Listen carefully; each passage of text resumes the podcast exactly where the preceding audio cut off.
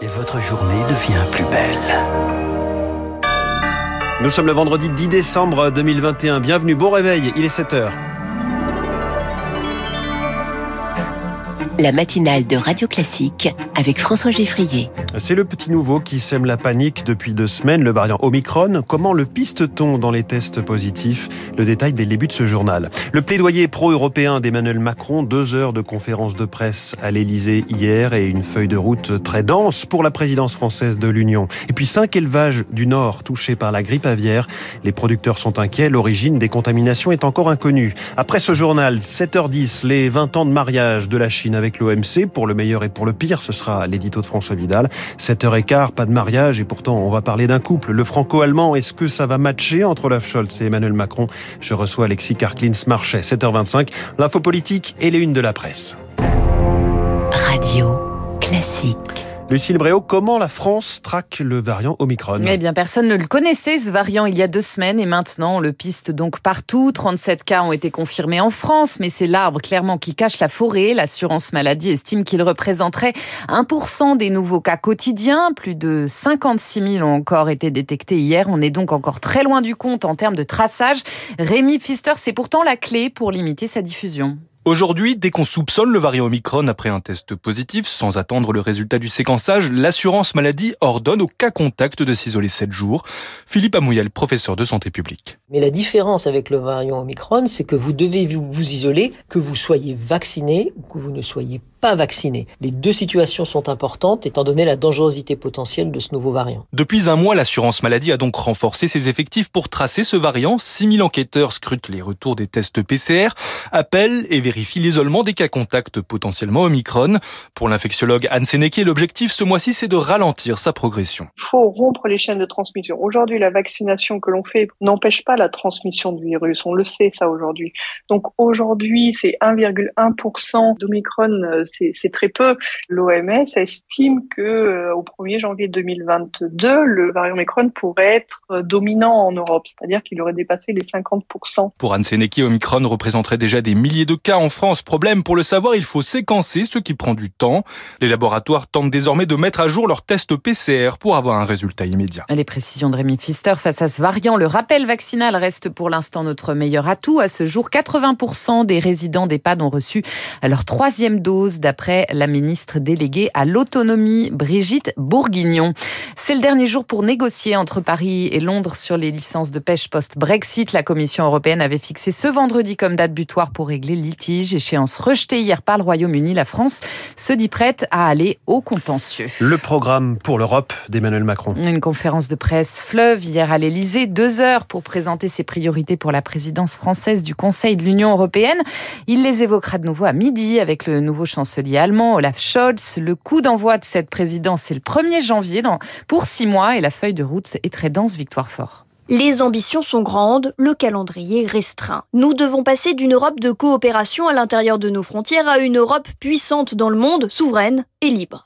Cette souveraineté passe par la maîtrise des frontières. Le 19 janvier, face au Parlement de Strasbourg, Emmanuel Macron présentera une réforme de l'espace Schengen. Il veut aussi plus de stabilité avec nos voisins. La relation avec l'Afrique est le grand projet géopolitique des décennies à venir, insiste-t-il.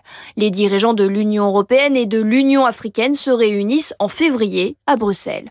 Autre volet, climat, salaire minimum, régulation du numérique, croissance économique. 10 et 11 mars prochain, sommet des 27 sur la relance. Si c'est l'Europe du chômage, ce sera l'Europe de la guerre, pointe-t-il. Janvier, février, mars, le calendrier se remplit, alors Emmanuel Macron insiste, j'exercerai mon mandat jusqu'au dernier quart d'heure, même si ces rendez-vous percutent un autre agenda, celui de l'élection présidentielle. Emmanuel Macron qui ne confirme rien pour la suite, mais répond quand même quand on l'interroge sur ses concurrents déjà déclarés. Éric Zemmour, par exemple, la controverse, c'est l'esprit français, mais la haine, c'est la haine de la France, a-t-il mis en garde. Le polémiste, désormais candidat invité d'Élysée 2022, hier soir sur France 2, premier grand oral, première piste de programme pour lutter contre la précarité des jeunes. Il promet de les exonérer de frais de notaire. Moment fort, son débat tendu face à Bruno Le Maire vous avez toutes les prédispositions pour devenir dictateur, lui a lancé par exemple le ministre de l'économie. Valérie Pécresse, conforte sa dynamique dans les sondages. Sa cote de popularité bondit 12 points en un mois dans notre baromètre Elab pour Radio Classique. Elle est aujourd'hui la personnalité préférée des sympathisants de droite devant Nicolas Sarkozy. On en parle avec Bernard Sananès d'Elab, dont les spécialistes à 7h40. Pour le moment, il est 7h05. Le sud-ouest en alerte face aux fortes pluies. Et oui, les cours de, d'eau sont en train de gonfler dans le Béarn et le Pays Basque. Sept départements sont en alerte orange pour risque de crues ou pluie inondation. La montée des eaux est attendue d'ici le début de la matinée, entre autres dans les Pyrénées-Atlantiques. 65 gendarmes sont déployés, 82 sapeurs-pompiers mobilisés.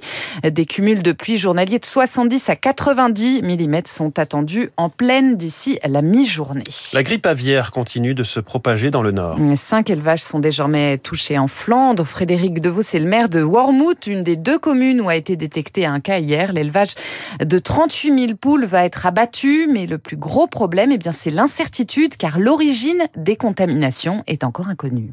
C'est un élevage industriel, donc ces poules sont enfermées. Et ce qu'il me semble curieux, voilà, c'est que ce sont des animaux qui ne voient pas le jour. Et puis malgré tout, il y a une contamination. Il y a quand même un mystère là derrière. Ce qui m'inquiète surtout, c'est qu'on n'arrive pas à éradiquer cette propagation. Des sérieuses interrogations par rapport à, l'avenir de la profession. Hein. On touche là toute une filière, puisque là, ce sont des œufs qui partent à, pas à la consommation, mais pour euh, avoir des poussins qui produiront des poulets. On sait que derrière tout ça, il y a toute une filière qui est en danger. Des propos recueillis par Elodie Wilfried. Yannick Agnel a passé la nuit en garde à vue. L'ancien nageur champion olympique est accusé de viol sur mineur. Les faits remontent à 2016.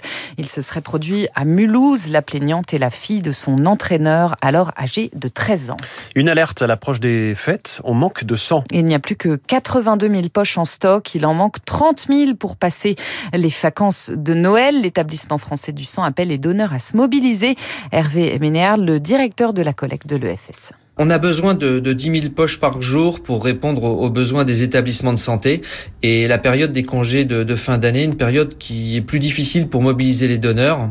On doit préparer le stock en amont et cette année, on n'y arrive pas. On a une fréquentation qui est insuffisante. Depuis 18 mois, on voit des fluctuations dans la fréquentation de, de nos collectes pour le don du sang. Et on voit qu'on là, on est de nouveau dans une période trouble. Et donc, les, les, Français trouvent moins de temps pour venir sur nos collectes. Nous accueillons les donneurs sans passe sanitaire. Il n'est pas obligatoire. Et que vous soyez vacciné ou non vacciné, vous pouvez venir. Voilà l'appel au don du sang ce matin de l'établissement français du sang relayé par Radio Classique. Merci Lucille Bréau. Prochain journal à 7h30 avec Charles Bonner. Dans un instant, l'essentiel de l'économie. L'édito de François Vidal, la Chine et le commerce mondial, des vieux copains depuis 20 ans que la Chine a adhéré à l'OMC. Mais en Europe, on peut avoir l'impression de s'être fait avoir. Puis cette question, Olaf et Emmanuel, copains ou pas? Alexis Karklins-Marchais, partenaire chez 8 Advisory, est mon invité. Radio Classique.